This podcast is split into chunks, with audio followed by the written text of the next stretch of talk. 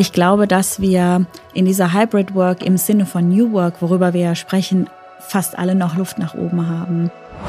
Und wenn es mit der Kommunikation mit den Vorgesetzten nicht klappt, das kann ja auch sein. Ich meine, wir haben alle immer die beste Hoffnung und die beste Absicht, dann gibt es ja glücklicherweise in den meisten Telefonen mittlerweile auch diese Funktion, in denen ich einstellen kann, was ich von wem empfange. Was ich ganz wichtig finde, ist, dass digitale Calls genauso ernst genommen werden wie die Vorortgespräche auch.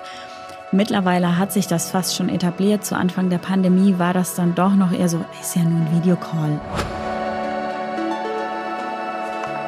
Nach dem Homeoffice ist vor dem Homeoffice. So haben sich zumindest die letzten Jahre dank der Corona-Pandemie angefühlt. Immer wenn man dachte, man bekäme bald sein altes Leben zurück, kam die nächste Welle und man musste schnell wieder von zu Hause arbeiten. Für einige Menschen war das ein Traum, für andere eine Hölle. Und das ist auch der Grund, warum es jetzt in vielen Büros ein wenig drunter und drüber geht. Denn viele haben sich an das Arbeiten am Küchentisch gewöhnt und wollen gar nicht mehr täglich ins Büro kommen. Andere schon. Die Folge? Hybrid Work. Hybrides Arbeiten. Eine Mischung aus analog und digital. Hi, ich bin May und in dieser Folge des Bewerbungs-ABCs von Zeit Campus und Hayes will ich mit den Recruiting-Expertinnen Jenny Gebhardt und Katharina Hein über diese neue Form des Arbeitens sprechen. Denn sie läuft vielerorts noch nicht ganz reibungslos und wirft auch viele Fragen auf. Besonders bei Berufseinsteigern und Berufseinsteigerinnen. Wie steche ich denn im Bewerbungsgespräch heraus, wenn es per Videocall stattfindet? Wie werde ich Teil des Teams, wenn ich meine Kollegen immer nur am Bildschirm sehe? Und wie kann ich im Homeoffice klare Grenzen zwischen Arbeit und Privatleben ziehen? Ich bin gespannt auf unser Gespräch. Ja, hallo Katharina, hallo Jenny. Schön, dass wir uns wieder sprechen. Hallo May, freut mich. Hi, freut mich auch. Neu im Büro oder neu im Job, das hieß ja früher Smalltalk an der Kaffeemaschine. Das hieß sich möglichst schnell unentbehrlich machen, möglichst mit allen mal Mittagessen gehen, damit man schnell ins Team kommt. Heute ist das ja eher schwierig. Wenn man heute äh, einen Job neu anfängt, dann heißt das häufig Remote Work oder Hybrid Work, denn viele Firmen sind nach Corona nicht zurück zu ihrem alten Status quo gekehrt. Heute sieht man seine Kollegen ja nicht mehr oder wenn dann nur digital. Was macht das mit uns? Ich glaube, dass das mit uns einiges anstellt, worüber wir uns vielleicht im aktuellen noch gar nicht so bewusst sind, weil wir gezwungen waren, erstmal in dieser Form der Welt zu arbeiten oder der Arbeitswelt uns irgendwie zurechtzufinden. Und ich denke, es wird uns jetzt klar werden, gerade wenn uns hoffentlich wieder Freiheiten jetzt irgendwie entstehen, dass es doch mal schöner ist, auch Kollegen und Kolleginnen, gerade die, die neu sind, einfach mal zu sehen und persönlich zu erfahren, wie die so drauf sind, um es mal ganz salopp zu sagen.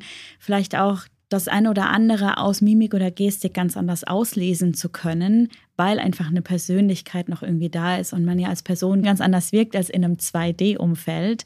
Und es ist alles möglich. Wir haben es alle bewiesen, dass es möglich ist. Und ich persönlich freue mich, wenn es wirklich hybrid oder auch teilweise wieder in Präsenz ist, gerade im Onboarding von neuen Kollegen und Kolleginnen.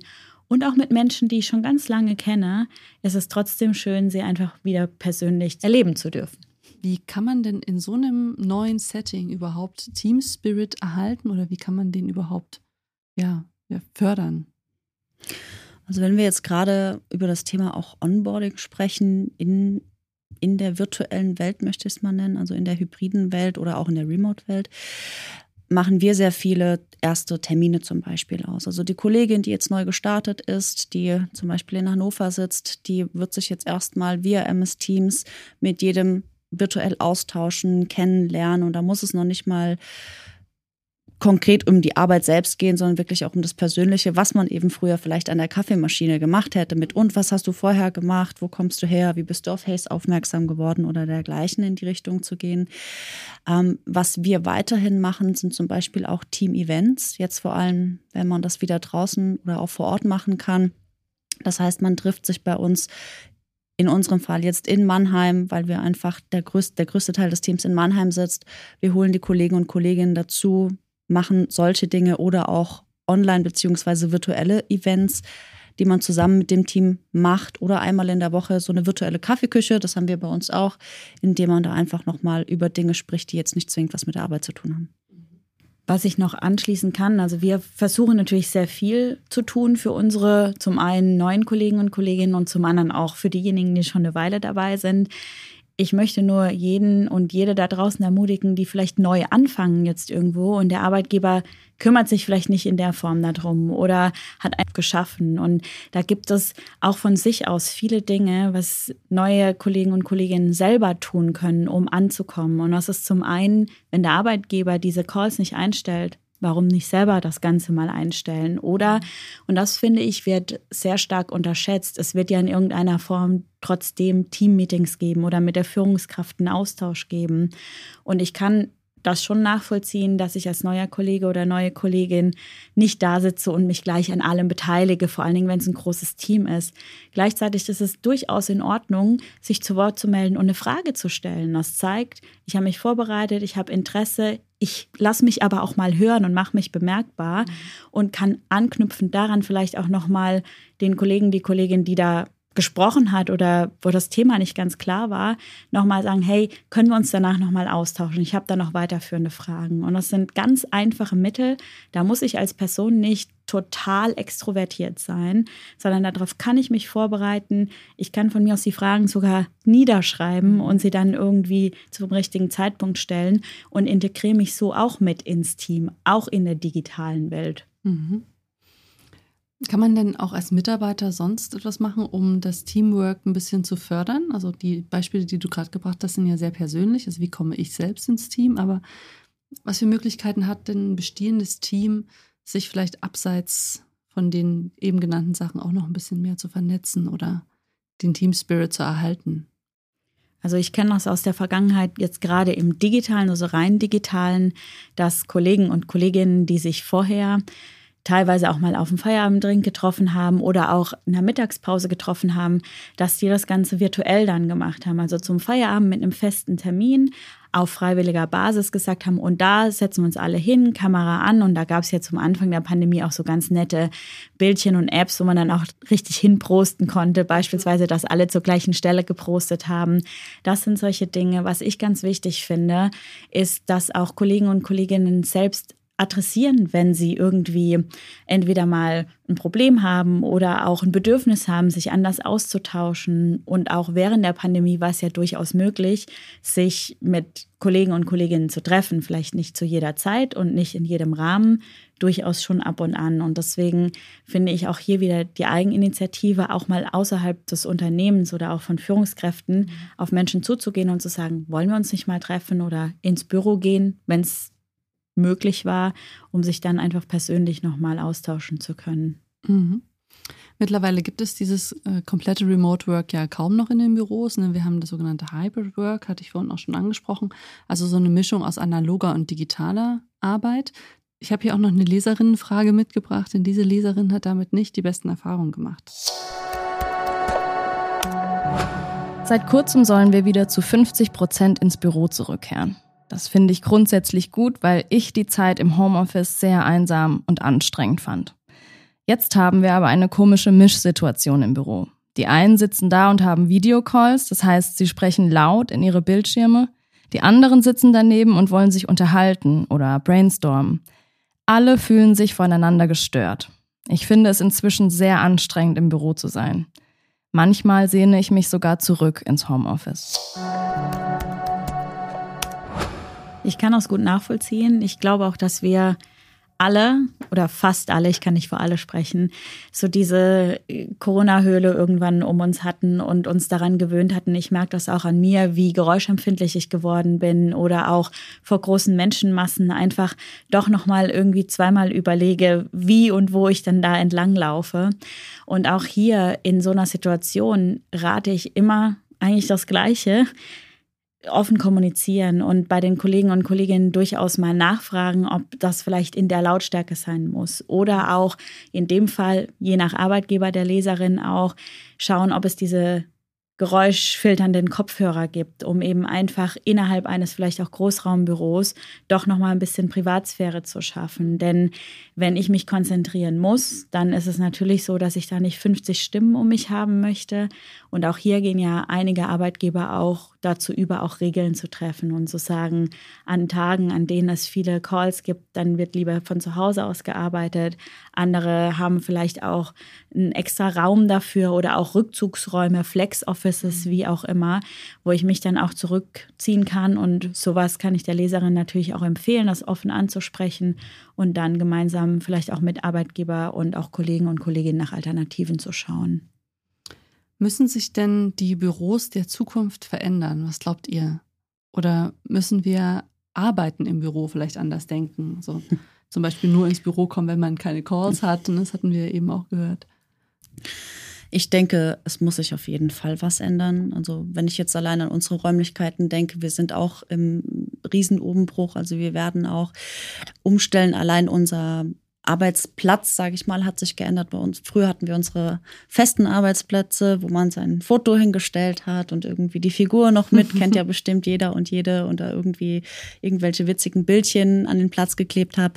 Das ist bei uns zum Beispiel nicht mehr. Also wir haben jetzt ein flexibles Arbeitsplatzbuchungssystem bei uns. Das heißt, wir haben zwei Gebäude. Man kann sich aussuchen, in welchem Gebäude, auf welchem Stockwerk, an welchem Platz man arbeiten möchte. Und ich denke auch, dass es in diese Richtung geht. Es gibt ja auch immer mehr diese Workspaces, Services, die man sich buchen kann. Mhm in irgendwelchen Städten und dergleichen. Es gibt immer mehr modernere Bürogebäude mit höhenverstellbaren Tischen.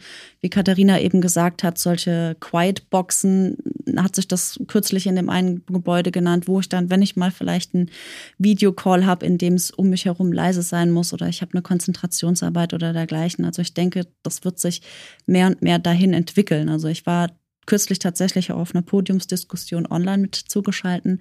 Da ging es auch nochmal um genau dieses Thema, auch New Work, Hybrid Work, Remote Work und äh, viele Unternehmen oder viele Unternehmensstimmen gehen auch in die Richtung, die auch sagen, die passen sich immer mehr genau deren Arbeitsbedingungen an. Mhm. Kennt ihr denn Beispiele, wo Hybrid Work schon gut klappt? Mir würde es schwerfallen, jetzt zu sagen, genau da, denn ich bin ja selber nicht in den ganzen Unternehmen und Strukturen drin. Also klar, im Umfeld höre ich das eine oder das andere und denke mir, oh, da ist noch Luft nach oben oder wow, da wäre ich auch schon gerne. Ich glaube, dass wir in dieser Hybrid Work im Sinne von New Work, worüber wir ja sprechen, fast alle noch Luft nach oben haben. Mhm. Denn wir sind noch stark davon geprägt, dass wir einfach vor ungefähr zwei Jahren, ein bisschen länger, alle mussten mhm. und dann wirklich sehr schnell einfach diesen Switch gemacht haben, ohne natürlich Konzept. Das war ja die Zeit gar nicht da. Mhm. Und das müssen wir jetzt alles nachholen in einer Situation, in der sowohl Unternehmen als auch Arbeitnehmer und Arbeitnehmerinnen schon irgendwie so eine Gewohnheit wieder haben, weil die sich eingeschliffen hat. Und das ist natürlich zum einen schön, dass es so weit gekommen ist, dass wir alle flexibel geworden sind. Zum anderen ist es natürlich auch schwierig, ein Konzept nochmal neu aufzusetzen, das eigentlich schon mittendrin ist zu laufen. Jetzt hat sich ja mit Corona auch der Bewerbermarkt ein bisschen weiter geöffnet. Also Unternehmen haben gemerkt, dass sie vielleicht auch Talente akquirieren können, die ein bisschen weiter weg sind. Würdet ihr denn jungen Leuten empfehlen, sich auf einen Job zu bewerben, bei dem von vornherein klar ist, dass er nur remote ausgeführt werden kann oder zum Großteil remote ausgeführt werden kann. Das liegt auch in der Persönlichkeit immer verankert. Also ich persönlich würde mich damit wahrscheinlich nicht sehr wohl fühlen, denn zum einen bin ich jahrelang ins Büro gegangen und weiß durchaus um die Vorteile. Klar würde ich mich daran gewöhnen, wenn ich müsste. Nur glücklich wäre ich wahrscheinlich irgendwann nicht. Und es gibt Personen, die sind dabei glücklicher, die vielleicht auch introvertierter sind oder auch einen anderen Job haben als ich, also keinen Job, in dem man vielleicht sehr viel netzwerken muss oder auch irgendwelche Meetings führen muss. Und dann kann das durchaus sinnvoll sein. Was ich den Bewerbern und Bewerberinnen definitiv raten kann, ist, sich auf Jobs zu bewerben, die vielleicht nur an einer Stelle ausgeschrieben sind was mir vielleicht ein bisschen weit ist fürs Pendeln und dann erstmal in einem Gespräch rauszufinden, ob vielleicht doch irgendwie ein Remote-Anteil mit dabei ist oder ich gegebenenfalls tatsächlich auch mit dem Arbeitgeber irgendwie eine Vereinbarung treffen kann, dass ich nicht jeden Tag ins Büro muss. Denn du hattest es vorhin ja schon angesprochen, die meisten Arbeitgeber gehen zu einem flexibleren Modell über. Auch das Thema Bewerbungen ist ja durch diese neuen Entwicklungen ganz anders geworden. Ne? Viele Bewerbungsgespräche oder zumindest Erstgespräche oder auch Assessment Center finden ja plötzlich dann im Videocall statt. Sind diese Gespräche denn leichter als analoge Gespräche? Also hat es auch alles einen Vorteil, will ich mal wissen. Ich antworte sehr ungern mit Jein, aber in dem Fall muss ich tatsächlich mit Jein antworten, denn es kommt natürlich auch darauf an, als was bewirbt man sich.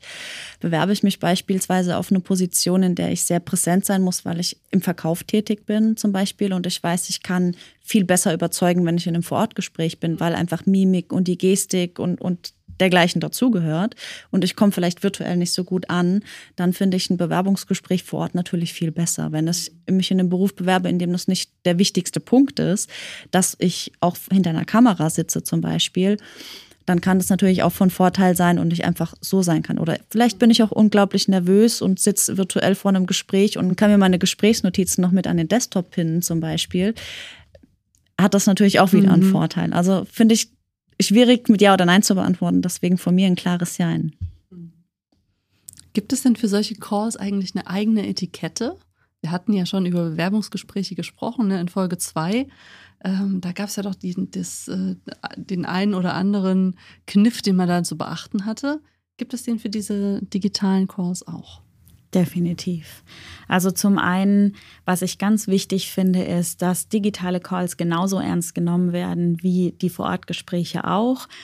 Mittlerweile hat sich das fast schon etabliert. Zu Anfang der Pandemie war das dann doch noch eher so, ist ja nur ein Videocall, ist nicht mhm. ganz so ernst zu nehmen. Und das macht sich bemerkbar im gesamten Gespräch, einfach auch im Auftreten, auch im virtuellen Auftreten. Und die ersten Dinge, die ich sehe in einem Videocall, sind auch die ersten Eindrücke, die ich sammle. Und deswegen, wir sind alle Kreaturen erst des ersten Eindrucks. Und deswegen sollte der erste Eindruck, das mag so banal klingen, gleichzeitig so wichtig. Also der Bildausschnitt richtig gewählt. Also wie oft habe ich schon Stirnen oder Kinns gesehen oder unaufgeräumte, un irgendwie unstrukturierte Hintergründe. Und eigentlich ist es mir egal, nur mein Hirn macht automatisch so eine Verbindung zwischen, oh, da ist aber jemand unstrukturiert oder nicht, nicht ordentlich. Und das mag vielleicht gar nicht sein, nur es ist unheimlich schwer, diesen Eindruck wieder loszuwerden. Und deswegen einfach auch da, wie beim Vorstellungsgespräch vor Ort auch, ja, die normale Business-Etikette einhalten, auf den Hintergrund, auf eine Tonqualität achten, Bildausschnitt richtig wählen, bei der Kamera auch schauen, dass ich da genügend Bandbreite habe und wenn es wirklich nicht so ist, vorher Bescheid sagen und nicht erst, wenn es zu spät ist und ich im Gespräch sitze und sage, ah, übrigens, ich kann die Kamera nicht anmachen, mhm. dann würde ich als jetzt Arbeitgeberin tatsächlich lieber das Gespräch verschieben, als es nur über Telefon zu führen. Und das sind jetzt mal so die Basics. Und dann, klar, wie gesagt, alles andere genauso vorbereiten. Tatsächlich auch wenig vor der Kamera hin und her wackeln, denn auch das lenkt ab, ja, macht die anderen vielleicht so ein bisschen seekrank. Und das sind die Dinge, die einen guten Eindruck einfach machen. Jetzt hast du ja eben schon so ein paar Etikettenpunkte angesprochen, wie zum Beispiel den Bildausschnitt, den Hintergrund. Es sollte aufgeräumt sein, man sollte sich irgendwie schick anziehen. Jetzt frage ich mal ganz ketzerisch, das machen dann vielleicht alle, ja? Wie kann ich denn trotzdem in so einem Setting noch herausstechen? Also gibt es da irgendwelche Tipps, die ihr den Hörern und Hörerinnen mitgeben könnt? Man mag vielleicht denken, oh Jenny, das ist doch total normal und Standard, was du sagst. Wir erleben es aber tatsächlich Tag ein, Tag aus auch ganz anders. Also wirklich von, ich kleide mich auch gut. Also wir haben auch sehr viele Vorstellungsgespräche bei uns. Ich hatte gerade kürzlich eins, da saß jemand in einem Hoodie vor mir, also was halt auch nicht passt. In einem Vorstellungsgespräch das ist schon mal eins, was zum guten Eindruck gehört. Also das definitiv. Zum anderen auch Kommunikationsregeln einzuhalten. Gerade du hast das Thema Assessment Center auch angesprochen oder auch wenn ich mit mehreren Personen im Vorstellungsgespräch sitze, auf jeden Fall die Personen ausreden zu lassen. Denn auch das, wie gesagt, jeder mag vielleicht gerade denken, das ist doch Standard, aber auch das erleben wir häufig, dass es nicht so ist, ähm, die Person ausreden zu lassen und um auf Nummer sicher zu gehen, einfach wirklich noch eins, zwei Sekunden zu warten, denn Manchmal ist es ja tatsächlich so, dass die Verbindungen so sind, dass man dann übereinander spricht, obwohl man gedacht hat, man wartet. Das ist natürlich auch schon mal passiert.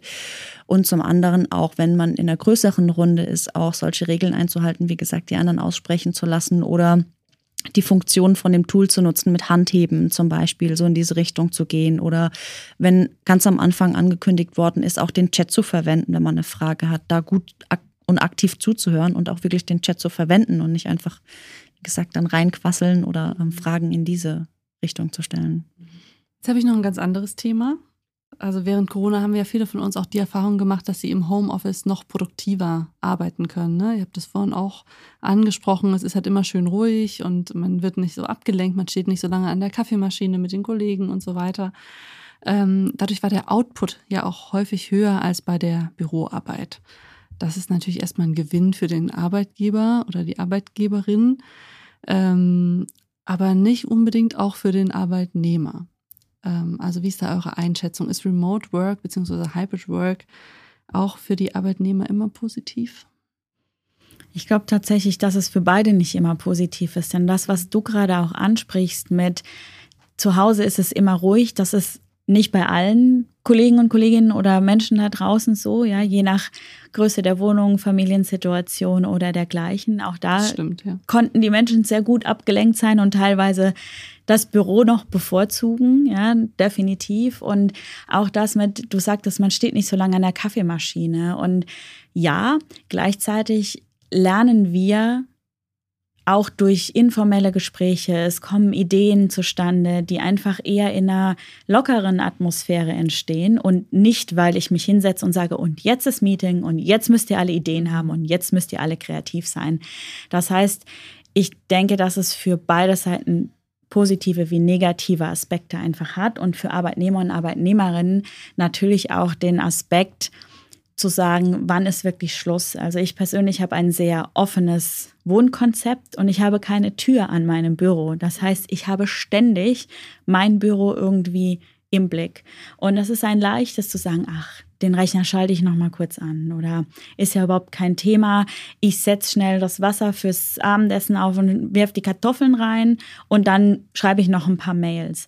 Und es ist gerade für Arbeitnehmer und Arbeitnehmerinnen, wenn die Erwartungen vom Arbeitgeber nicht klar kommuniziert wurden, sehr schwierig meines Erachtens dann auch einen Punkt zu machen, mhm. weil man ja eben produktiv sein möchte. Und ich möchte ja auch zeigen, dass es remote geht. Und dann kann es durchaus sein, dass es schwerfällt, einen Punkt zu machen. Mhm. Das kann auf jeden Fall sehr schnell zur Entgrenzung führen. Ne? Also dass die Bereiche Privatleben und Arbeitleben einfach nicht mehr, äh, nicht mehr ganz klar voneinander abgegrenzt sind. Welche Konsequenzen kann denn so eine Entgrenzung haben? Wie Katharina schon sagte, also es ist ja schon für manche vielleicht auch schwierig, sei es der Wohnsituation oder ähnlichen Dingen geschuldet, dass man einfach das zu arg vermischt. Wenn man es ganz übertreibt, kann das vielleicht sogar irgendwann sogar in einem Burnout landen, wenn ich viel zu viel arbeite, viel zu lange arbeite, wenn ich nicht mehr abschalten kann. Und von daher sollte man sich schon für sich selbst, sei es einen zeitlichen Rahmen stecken, zum Beispiel zu sagen, okay, ich arbeite wirklich nur bis 17 Uhr und dann fahre ich den Rechner runter, wenn es einem nicht hilft, zu sagen, okay, ich habe vielleicht ein offenes Wohnkonzept. Bei mir steht der PC zum Beispiel auch auf dem Esstisch. Ja, ich weiß dann, okay, mir reicht es, ich klappe das dann zu, schiebe das alles ein bisschen beiseite, dass ich gar nicht mehr gemütlich daran arbeiten könnte. Und am nächsten Morgen baue ich mir das wieder auf. Ja, wer sagt, ich brauche es vielleicht noch eine Nummer extremer, sagt, okay, ich schließe den Laptop abends ein oder bringe ihn in ein ganz anderes Zimmer. Da habe ich auch schon die unterschiedlichsten Möglichkeiten von Kollegen und Kolleginnen gehört, die das gerade am Anfang gebraucht haben, um eben das Privatleben von dem Berufsleben eben abzugrenzen. Habt ihr noch weitere Tipps, wie man Entgrenzung vielleicht auch vorbeugen kann? Ja, grundsätzlich auch das. Also wenn es zum einen darum geht, pünktlich Feierabend zu machen oder zu einem Zeitpunkt Feierabend zu machen. Und das ging auch in der Pandemie, finde ich eine schöne Sache, weil es uns auch sozial nochmal was bringt, sich mit Freunden, Familie oder dergleichen zu verabreden, ja, um einfach zu sagen, nein, ich habe jetzt einen Termin. Und das ging ja durchaus auch während der Pandemie für Spaziergänge, für Videocalls oder dergleichen. Jetzt sage ich gerade Videocalls, was ich sehr wichtig finde, ist auch irgendwann mal das Digitale wegzulassen, ist aber natürlich jedem oder jeder selbst überlassen. Und dann auch hier wieder, das hört sich an, als, als wäre ich eine Schallplatte, Kommunikation mit dem Arbeitgeber und wirklich auch mal nach Rat zu fragen oder wirklich zu anzumerken, ich fühle mich gerade wirklich überfordert. Was erwartest du von mir? Was ist noch im Rahmen dessen? Reden wir jetzt über Ziele? Reden wir wirklich über KPI? Reden wir wirklich über Schlagzahlen? Was ist dir wichtig? Um für sich selbst erstmal so ein Punkt zu finden. Und was gerade zu Anfang auch der Pandemie sehr viel geholfen hat, war auch der Austausch mit anderen Kollegen und Kolleginnen, wenn man gemeinsam in einem Boot sitzt. Und dann ist es oftmals so, dass sich dann Ideen entwickeln und ich mich dann auch gehört fühle. Und dann geht es natürlich auch sehr viel leichter irgendwie von der Hand. Und das sind so die groben Dinge, die ich da nur jedem empfehlen kann, um die Entgrenzung etwas einzugrenzen mhm. und sehr konsequent zu sein, auch für sich selbst. Ja. Ja, es ist halt immer sehr, sehr schwierig, finde ich. Weil Definitiv. Man halt auch dadurch, dass man die Möglichkeit hat, so frei zu arbeiten. Jeder hat den Laptop mit nach Hause genommen. Äh, man könnte theoretisch überall arbeiten, im Café, im Bett, keine Ahnung, im Urlaub, in, im Klein, also wenn man einen Kleingarten hat oder so, da in mhm. der Laube. Ne? Und dadurch wird aber irgendwie jeder Ort, der eigentlich Entspannungsraum sein könnte, halt super schnell zum, zum Arbeitsort. Man nimmt sich dann eben Sachen damit hin, wo man eigentlich sich halt gar nicht mit der Arbeit beschäftigen sollte. Ähm, ich habe hier noch eine Leserfrage mitgebracht zu diesem Thema. Die spiele ich euch mal vor. Seit Corona ist es selbstverständlicher geworden, dass meine Chefin mir nach Arbeitsschluss und am Wochenende E-Mails schreibt. Ich muss diese E-Mails zwar nicht direkt lesen und beantworten, aber ich sehe auf dem Handy, wie sich mein Postfach füllt und das stresst mich. Früher hätte sie, um am Wochenende arbeiten zu können, ins Büro fahren müssen. Und jetzt kann sie einfach daheim in die Tasten hauen. Mir gefällt das nicht. Denn es hat Auswirkungen auf mein Wohlbefinden und ist in meinen Augen ja irgendwie auch ein schlechtes Beispiel für alle Kolleginnen. Aber wie kann ich damit umgehen? Ich kann der Leserin nur raten, wenn ich mir vorstelle, meine Chefin würde mir am Wochenende E-Mails schreiben und mich würde das stressen. Zum einen das Firmenhandy, wenn es nicht nötig ist, definitiv beiseite zu legen, wenn nicht sogar auszuschalten. Das ist der erste Punkt. Wenn es aus einem bestimmten Grund, was man ja nie weiß, Bereitschaft, Notfälle oder dergleichen an sein müsste, dann einfach wirklich die Chefin zu bitten, wenn es nicht wirklich der absolute Notfall ist, einfach die E-Mails am Wochenende nicht zu versenden. Und da kann man in die offene Kommunikation gehen. Ja, wenn ich jetzt daran denke, Katharina würde mir am Wochenende E-Mails schreiben und ich würde da drauf gucken und ich würde mich gestresst fühlen, dann wäre für mich klar, entweder ich schalte mein Handy aus, lege es beiseite weil ich weiß, dass es mich stresst. Und wenn, wie gesagt, es einen Grund gäbe, um es anzulassen, dann würde ich mit Katharina in die Kommunikation gehen und sie bitten, mir nur E-Mails zu schreiben oder mich nur mit in die Copy zu nehmen, wenn ich, wenn es wirklich was extrem Dringendes ist, was ich montags morgens um, keine Ahnung, 6 Uhr direkt lesen müsste. Und alles andere reicht auch noch am Montag vielleicht noch ganz kurz als, als Anmerkung, weil wir es von Bereitschaft hatten. Und es gibt eben Jobs, da ist das wichtig. Und wenn es mit der Kommunikation mit den Vorgesetzten nicht klappt, das kann ja auch sein. Ich meine, wir haben alle immer die beste Hoffnung und die beste Absicht, dann gibt es ja glücklicherweise in den meisten Telefonen mittlerweile auch diese Funktion, in denen ich einstellen kann, was ich von wem empfange. Ich darf es natürlich dann montags nicht vergessen, wieder umzustellen.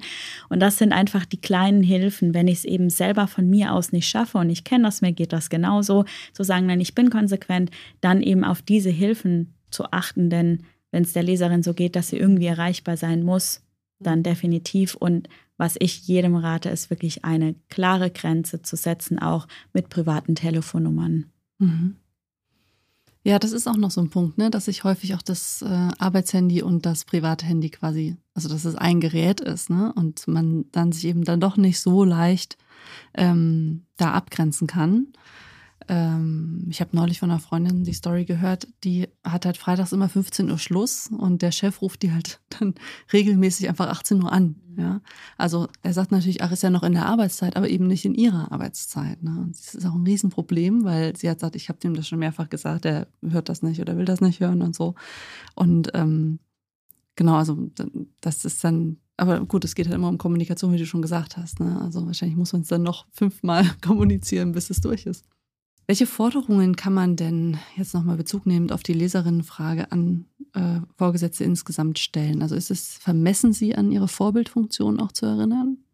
Finde ich nicht. Also gerade weil eben Vorgesetzte, und Jenny hat es ja auch schon gesagt, dadurch einfach auch unbewusst teilweise manchmal Druck aufbauen, denn das ist ja auch, wir hatten es hier von Entgrenzungen. Es gibt eben Menschen, die arbeiten gerne abends und sind tagsüber dann unterwegs. Und mhm. dadurch, dass wir uns ja alle nicht sehen, wissen wir nicht, was ist über der eigentlichen Arbeitszeit. Mhm. Und am Ende ist es natürlich wichtig, dass die Arbeit gemacht ist. Und ich finde es ganz wichtig, dass dann auch Arbeitnehmende mit den jeweiligen Arbeitgebern kommunizieren und sagen, was sind denn jetzt die Vorgaben und vor allen Dingen, was sind unsere Ziele? Haben wir Service Level? Woran muss ich mich halten? Und dann habe ich ja schon so eine Art Sicherheit und kann mich darauf berufen. Und das ist das, was ich sehr wichtig finde. Und das kann ich, finde ich, als Arbeitnehmer, Arbeitnehmerin durchaus einfordern von meinem Unternehmen. Mhm. Ja, man könnte sich auf jeden Fall auf klare Regeln ne, ja. committen, sowas wie Kernarbeitszeiten und so weiter. Oder eben auch nicht. Ne? Oder auch, dass es klar ist, dass die E-Mail, die am Samstag kommt, einfach nicht beantwortet werden muss. Ne? Wo kann ich denn Hilfe finden, jetzt noch ganz zum Schluss, wenn ich merke, dass ich selbst keine Abgrenzung mehr zu meiner Arbeit finde. Also wenn mir das wirklich richtig schwer fällt. Es gibt tatsächlich verschiedenste Apps sogar, mhm. Die mich daran erinnern, sei es regelmäßig Pause zu machen oder man könnte sich theoretisch auch ganz klassisch den Wecker stellen, also wirklich zu sagen, wenn es klingelt und dann ist Schluss, weil ich vielleicht eine Verabredung habe mit einem Freund, mit einer Freundin, mit der Familie oder dergleichen, das wäre zum oder Beispiel. Mit oder mit mir selbst, genau, das ist richtig. Jetzt schaue ich mal die Netflix-Serie, die ich mir rausgesucht habe, zu Zeitpunkt X oder geh raus spazieren. Wobei ich persönlich immer gerne den Tipp mitgebe, sofern es einem möglich ist, auch einfach nochmal wirklich raus vor die Tür zu gehen, weg von dem ganzen Digitalen. Dann schaue ich nochmal Fernseh oder setze mich an das Handy und klick da nochmal durch soziale Medien oder dergleichen. Dann bin ich da auch einfach nochmal ja, vor einem Kasten irgendwie. Ich habe schon den ganzen Tag irgendwie am PC gesessen und schaue dann wieder auf den Bildschirm. Also insofern einfach wirklich rausgehen und weg von dem ganzen Digitalen. Grundsätzlich gibt es auch, wenn das nichts hilft, denn manche Personen brauchen wahrscheinlich immer so einen Anschub. Es gibt Arbeitgeber, die da gegebenenfalls auch kooperieren. Es gab ja jetzt während der Covid-Zeit auch viele Anlaufstellen, wo ich wirklich auch Beratung gefunden habe, wenn ich die brauchte. Denn es kann ja durchaus so weit gehen, dass ich in der Zeit eben nicht alleine das Ganze hinkriege, vielleicht auch nicht alleine erkenne, sondern jemanden brauche, der mir sagt, das ist die Struktur oder vielleicht auch wirklich in Richtung psychologische Beratung gehe. Und da waren auch oft die jeweiligen Krankenkassen nochmal Ansprechpartner. Und wie gesagt Unternehmen, die da auch Kooperationen eingegangen sind und ganz zur Not eben tatsächlich wirklich an die Hausärzte wenden und da dann Rat suchen, denn keiner von uns weiß, wie es in den anderen Personen aussieht. Und wenn es wirklich schwierig ist, den Alltag und das Berufsleben so auseinanderzuhalten, dass es eben darin endet, dass wir einen Burnout haben oder dass es uns einfach schlecht geht, dann muss jeder für sich natürlich den Punkt finden und entscheiden, wie ich weitermachen will. Und dann finde ich das eine sehr legitime und auch sehr tolle Sache, für die die Arbeitgeber in der Regel auch mhm. sehr viel Verständnis haben. Vielen Dank für eure Tipps schon mal und für das tolle Schlusswort. Weiter geht's dann in Folge 6. Da wollen wir nochmal ganz konkret über Überlastung sprechen und auch nochmal über Abgrenzung. Ähm, ich freue mich, dann hören wir uns wieder. Bis dann. Super, bis dann. Das war eine neue Folge des Bewerbungs-ABCs von Zeit Campus und Hayes. Produziert von Studio ZX. Katharina und Jenny haben uns gute Tipps für das hybride Arbeiten gegeben. Vielen Dank dafür. Wenn ihr mehr zum Thema Bewerbungen erfahren wollt, dann hört gerne auch in die anderen Folgen der Reihe rein. Die findet ihr auf Zeit Campus, auf Spotify, auf Apple Podcasts und überall, wo es Podcasts gibt. Und wenn ihr keine Folge mehr verpassen möchtet, dann könnt ihr das Bewerbungs-ABC auch abonnieren. Dann bekommt ihr immer eine Benachrichtigung, wenn es wieder neue Inhalte gibt. Ciao, bis zur nächsten Folge.